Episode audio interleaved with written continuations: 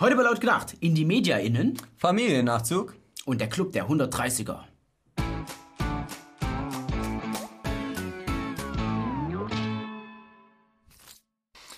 Das traditionsreiche Nachrichtenportal Links unten in die Media wurde vor wenigen Tagen vom Bundesinnenministerium verboten. Und zwar nach dem Vereinsrecht. Ein äußerst beliebter Schachzug, um politische Gegnerinnen den Mund tot zu machen. Auf der Internetseite links unten in die Media veröffentlichen regelmäßig anonyme Autorinnen Rechtfertigungen zu Brandanschlägen und Angriffen auf Polizistinnen. Laut Fachleuten ist es das inzwischen wichtigste Medium des gewaltbereiten Linksextremismus. Also quasi ein Nachrichten- und Infoportal bürgerlich-linker Politik. Ja, und so ist es dann auch verständlich, dass sich die Creme de la Creme der Roten über das Verbot empört.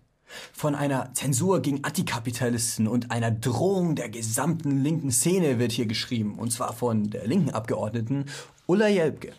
Aber nicht doch.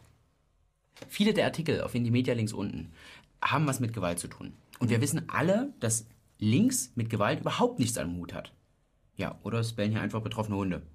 Naja, wie dem auch sei, die Philanthropin und Humanistin Julia Schramm befürchtet jetzt, dass, Zitat, als nächstes die Antifa zur terroristischen Vereinigung gemacht wird. Dann kann die Hälfte von uns als Redelsführerinnen verknackt werden.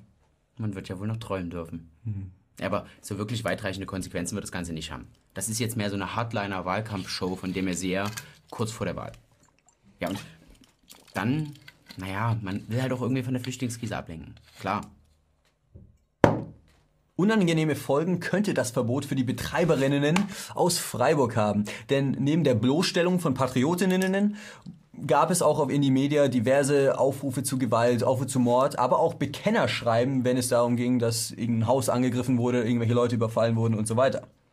Ja, und die veröffentlichten Namen, Adressen und Fotografien dienten natürlich dazu, die Menschenjagd zu vereinfachen. Und die Opfer davon, die waren bisher immer ziemlich auf sich allein gestellt. Die Polizei hat einfach keine Handlungsmöglichkeiten gesehen. Aber jetzt, wo die Betreiberinnen ermittelt sind, ist es auch möglich, gegen die vorzugehen. Und vielleicht flattert ja die ein oder andere Zivilklage bei den Reihen. Naja, aber besonders tief werden diese Aktivistinnen nicht fallen, denn es gibt bereits so die Aktion von der Roten Hilfe. Ja, Rote Hilfe. Warten wir mal ab, wann die verboten wird.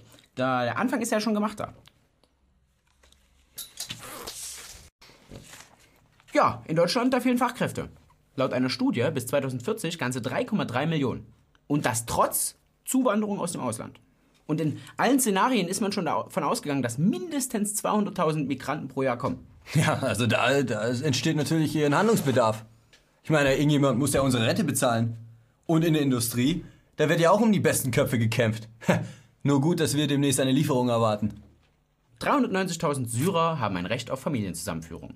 Wenn man von einer Fünf-Kopf-Familie ausgeht, dann haben wir unsere Zahl hier schon gut zur Hälfte drin. Ja, aber es ist leider nicht immer alles Gold, was glänzt. Denn es gab schon bereits in der Vergangenheit das ein oder andere Problem, wenn es um die Integration von Flüchtlingen in den Arbeitsmarkt geht. Philipp, das sind bedauerliche Einzelfälle. Du darfst dir dies auf die Goldwaage legen. Na gut. Immerhin haben zumindest die Krankenkassen schon einen Überschuss durch Flüchtlinge erwirtschaftet. Und das, obwohl nur wenige Flüchtlinge bisher überhaupt eine Arbeit gefunden haben. Ja, für die Flüchtlinge wurde mehr Geld eingeplant, als diese dann letztendlich verbraucht haben. Somit wurde ein Überschuss erwirtschaftet. Durch die Flüchtlinge. Aber das ist doch unser Steuergeld. Nein, Philipp. Das Geld wurde hier im Land erwirtschaftet und somit auch niemandem weggenommen. Klar, oder? Den Familiennachzug sehen jedoch die Mehrheit der Deutschen kritisch. Und das ist auch der Grund, weshalb Angela Merkel sich in dem Thema noch nicht so festlegen will vor der Wahl. Aber die Menschen werden kommen. Das ist so sicher wie das Amen in der Kirche. Oder der nächste Terroranschlag in unseren Städten. Kommen wir nun wie gewohnt zu dem Thema, welches die meisten von euch so gar nicht interessiert. Der Wahlkampf. Laut einer Forsa-Umfrage finden zwei Drittel der Deutschen den Wahlkampf langweilig. Genau das ist auch mal den Schulz aufgefallen. Der kritisiert die Kanzlerin, weil sie sich angeblich zu wenig aus der Deckung wagen würde. Sie sieht es natürlich komplett anders. Ihrer Meinung nach kommt es nur darauf an, was man interessant findet und was nicht. Ja, der Martin, der hat einfach nicht ganz begriffen, dass die Kanzlerin Merkel zwar einen Wahlkampf führt, aber nicht gegen andere Parteien, sondern gegen das eigene Volk. Und so muss sie sich auch nicht beklagen über mangelndes Interesse bei ihren Auftritten. Da geht nämlich regelmäßig die Post ab. So wie in Heilbronn hier, oder in Brandenburg an der Havel oder Bitterfeld. Schulz hält sich derweil noch mit dem politischen Gegner auf. Dieser Gauland und die anderen Rassisten, die dürfen auf jeden Fall nicht in den Bundestag. Ja, und Grund für die ganze Aufregung? Gaulands letzter Wahlkampfauftritt. Die Özzuguts, SPD, Integrationsbeauftragte, solle in Anatolien entsorgt werden. Ja, das hat er gesagt. Entsorgt werden. Diese Formulierungen. Es ist doch völlig klar, dass da ein Shitstorm losbricht. Ich meine, wir wissen doch alle, was passiert, wenn Presse, Sozialdemokraten, Linke und alle anderen diese Formulierungsart verwenden. Nichts? Ja, aber nicht so bei Gauland. Der durfte sich nicht nur bei Hart aber fair für seine Wortwahl rechtfertigen, sondern wurde auch noch angezeigt. Wegen Volksverhetzung. Mann, Alter, mittlerweile wird doch jeder, der sich öffentlich gegen die Masseneinwanderung stellt, wegen irgendeiner Lappalie in der Richtung angezeigt. Mittlerweile kann ich Leute, die nicht wegen Volksverhetzung angeklagt waren, überhaupt gar nicht mehr ernst nehmen.